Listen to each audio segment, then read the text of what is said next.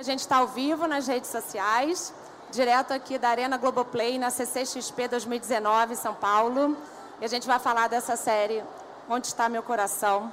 Vou apresentar aqui, ela chamou cada nome, mas eu vou apresentar Jorge Moura, autor, roteirista de Onde Está Meu Coração. Aplausos para ele.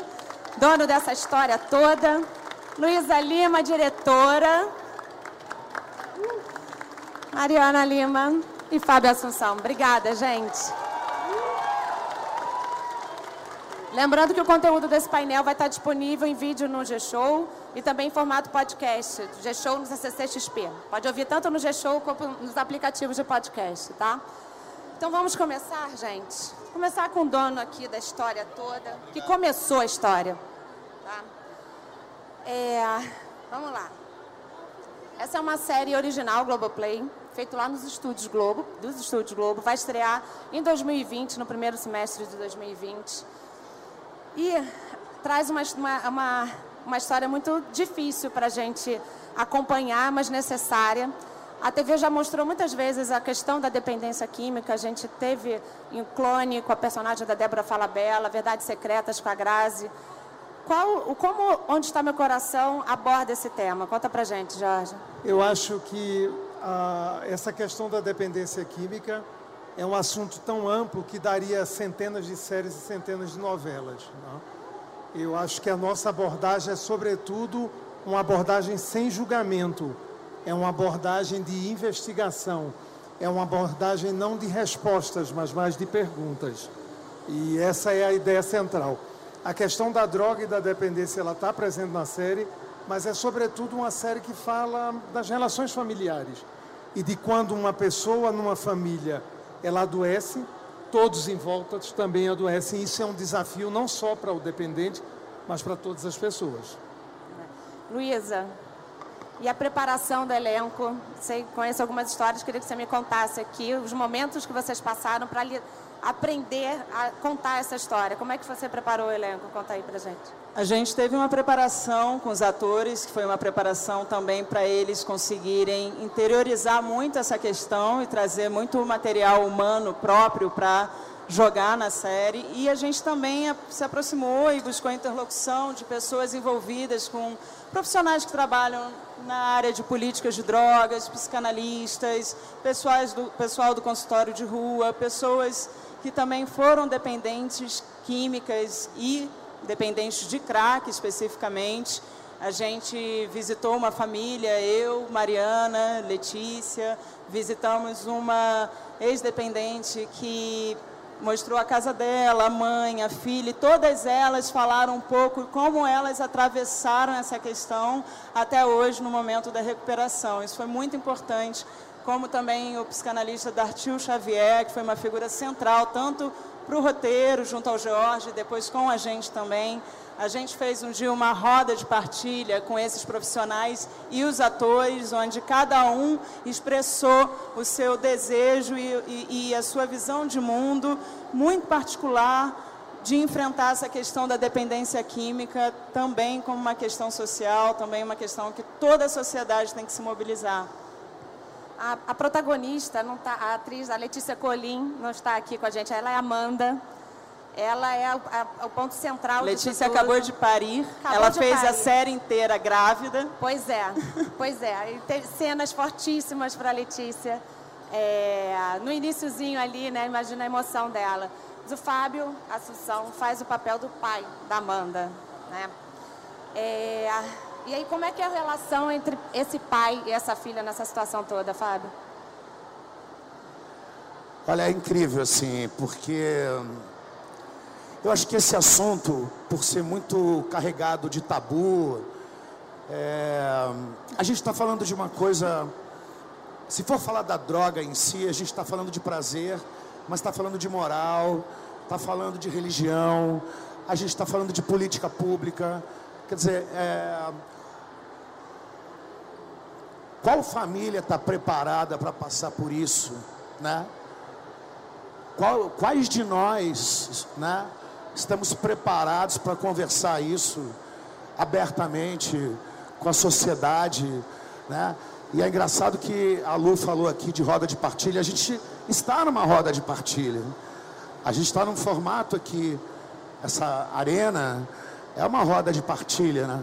Me deu vontade de convidar as pessoas para falarem um pouco sobre isso, porque convidadas, já já. Porque a série, a série é exatamente isso, é você poderia ser um câncer, poderia ser uma outra doença qualquer, né? Nenhuma doença é uma doença qualquer, mas e como essa família, o amor dessa família acaba sendo atravessado, né? Assim, e é uma família onde ele é médico, eles têm uma classe social, eu odeio falar isso, mas enfim, eles são financeiramente estáveis. O que mostra também que a questão da droga não é uma questão racial, não é uma questão de pobreza, ela, ela, ela é sim um instrumento utilizado para segregação racial, né? Mas quais de nós estamos dispostos a falar sobre isso, a discutir sobre isso? Eu acho que a série, além de mostrar essa família, a dor dessa família de não saber como lidar com isso, que, que as pessoas só discutem isso quando acontece, né? Então, além de, de falar dessa dificuldade, né? Como esse pai, como esse pai na verdade vai se relacionar com a filha, a filha nessa situação, né? Como fica esse casamento, né? Então, é uma família que se ama e que é atravessada por essa questão emocional difícil e uma família que tenta aprender a lidar com isso. A Mariana vive a mãe de Amanda. É, a, fala como foi a reação, é, como é a reação da mãe quando descobre essa doença da filha. Como foi esse começo ali? Ela fica inicialmente destroçada, assim, completamente destruída pela perspectiva, sobretudo, de perder a filha, né? Porque é uma espécie, de, é, é, como se ela anunciasse uma morte. Né? Então, aquela figura mítica da, da mãe da filha perfeita, né? que a gente, infelizmente, eu acho que constrói na sociedade. Né? A gente estava falando um pouco aqui como a gente constrói assim uma, uma exigência de eficiência como, como mãe, como pai, como família, como filho. E toda vez que acontece alguma coisa dessas na vida da gente, parece que seu chão né, é, é, é, tirado de você. E, e, a Sofia, que é essa personagem, fica destruída, mas é, rapidamente. Eu acho que o Jorge construiu, construiu uma mulher capaz, capacitada, afetivamente, de apoiar a filha. E foi muito bonito porque a gente já estava trabalhando há um tempo e aí a gente foi conhecer essa mãe e essa filha que estarão, que a, a, essa, essa pessoa vai estar presente na série, que tinha passado por isso, que tinha uma relação muito forte entre elas, de... Não, a minha filha, é, é, é, eu achei ela na rua, ela estava na rua, assim, coisas que a gente não, não consegue nem falar, assim, ela não roubou, suporta, né? não suporta falar, ela pôde falar pra gente, e a minha personagem pode falar, assim, não, minha filha estava destruída mesmo, ela chega num ponto de perder a humanidade dela, então foi bonito que a gente conseguiu construir uma rede de conforto e afeto para ela, que faz com que ela, como trajetória de heroína, supere. Mas muitas vezes a realidade, na verdade, mostra o outro lado, que é falta de escuta, falta de diálogo. Né? A gente, como sociedade, também não é capacitado, não se capacita para escutar, então a gente tende a excluir, né? excluir o drogado, excluir o doente, excluir a diferença de vários modos. Então, esse exercício de acolhimento que estava no texto, e não, isso não tem a ver com é, dar migalha, sabe? Mas é dar o seu melhor para trazer o melhor da pessoa. Porque quando a pessoa está fragilizada ao ponto em que a Amanda chega, só com muita. Há muito amor e muito afeto mesmo. Então acho que a gente construiu essa família capaz de ir até o fim e se sustentar de novo, se reerguer a partir do, de um exercício de amor e de escuta mesmo, muito bonito. Não é a primeira vez que vocês dois fazem um casal, né? Não. Durante as gravações eu vi a Mariana na, no Instagram falando bastante disso. Não sei quem vai lembrar aqui, quem tem idade, mas a novela, eu vou ler para não errar a novela. O Rei do Gado, 96, obrigado. A gente era bem jovenzinho. Que o George, o George foi é, assistente, assistente, de direção, de direção do Rei do foi Gado. Foi o George que foi, foi uma das primeiras pessoas que foi me ver no teatro e me convidou para fazer. E aí teve até uma coisa de eu dizer para ele assim, não, obrigada, eu não quero, eu tô E ele, mas Mariana, eu tô com 400 figurantes aqui.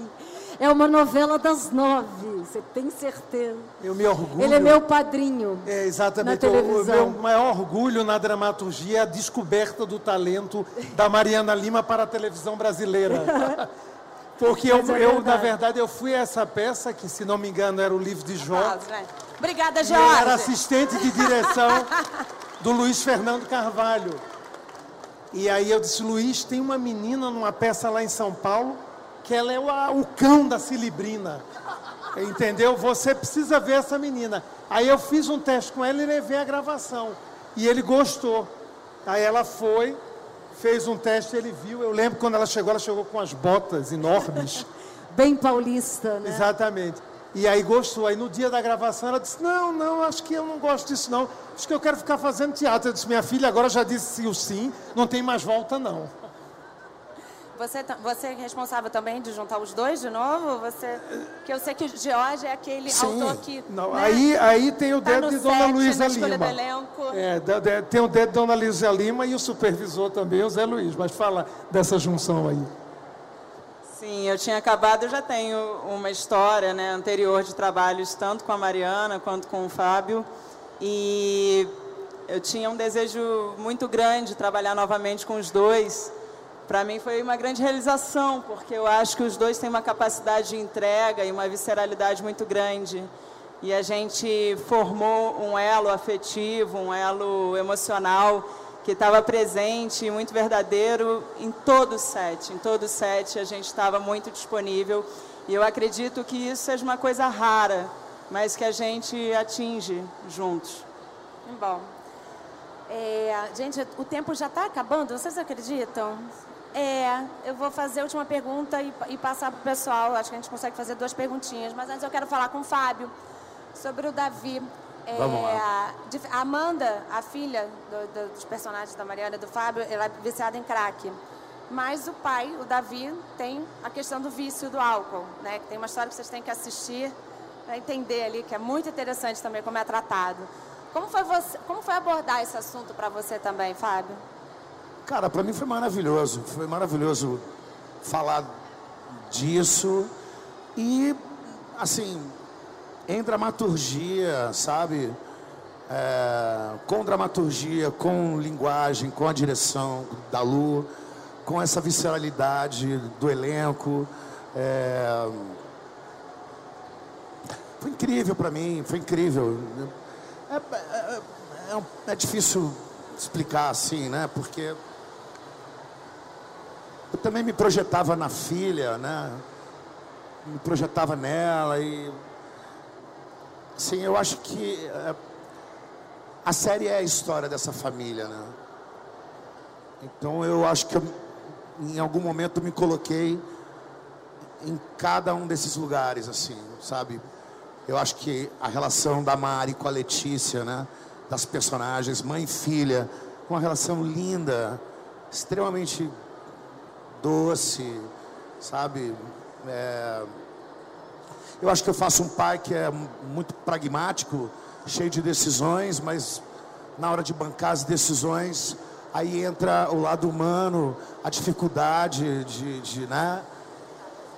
O que fazer. Então eu acho que, não sei, eu acho que a gente transitou, né? Em todos esses papéis de alguma forma, né? Vamos lá para as perguntas, gente, antes de encerrar. Quem tem pergunta aqui? Quem tem pergunta aqui? Alguém fazer a pergunta? Não. Passa o microfone? É, eu queria saber, você hoje, tendo, estando no, nos dois, em ambos os lados, né? Como que você percebe? Hoje você é, você percebe que o seu lado, com, a, com, com esse problema do, de drogas, hoje você se vê mais no papel do lado do pai, do lado da sociedade, ou você tem, ou você, tipo, é, respira fundo e né, cada um tem seus cinco minutos e cada um sabe de si. Entendeu? Tipo, também. Tipo, em que momento. Como fica o equilíbrio entre o ator e a pessoa, o Fábio, na, na, nesse trabalho? Como foi esse trabalho para você de, de, imersão? Porque eu acho que pra, de todos os da série, eu acho que para você foi mais assim, é, difícil, porque você realmente tava, tinha o seu lugar de fala em todos os, os né? Você tinha propriedade, você tanto se via nela, como você se via é, o julgamento do, do, da sociedade em si, do, tipo, nesse, nesse aspecto, como você, Fábio, se vê hoje, como você se olha, no, como é o Fábio no frente do espelho, para com o Fábio hoje, é isso. Como é que é teu nome?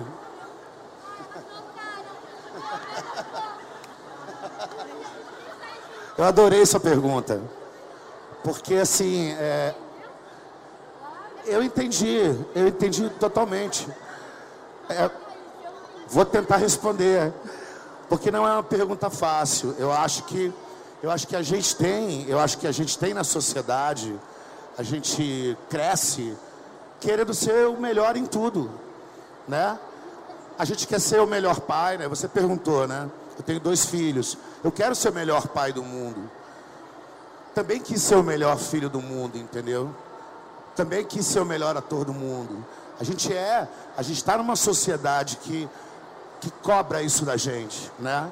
Mas a gente não consegue fazer todos esses papéis tão bem, né?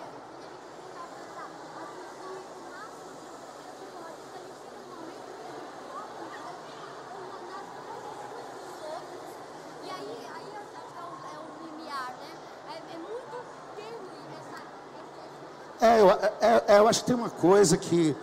É, enfim, que a gente estava até conversando. A gente tem uma sociedade que cobra a gente, né? Que a gente dê certo em tudo, né?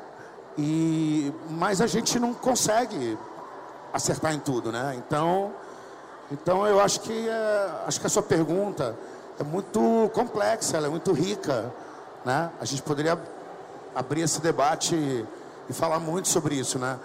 Mas o que eu acho mais importante é a gente entender que a gente, como ser humano, a gente tem o direito de não ser o melhor em tudo, sabe?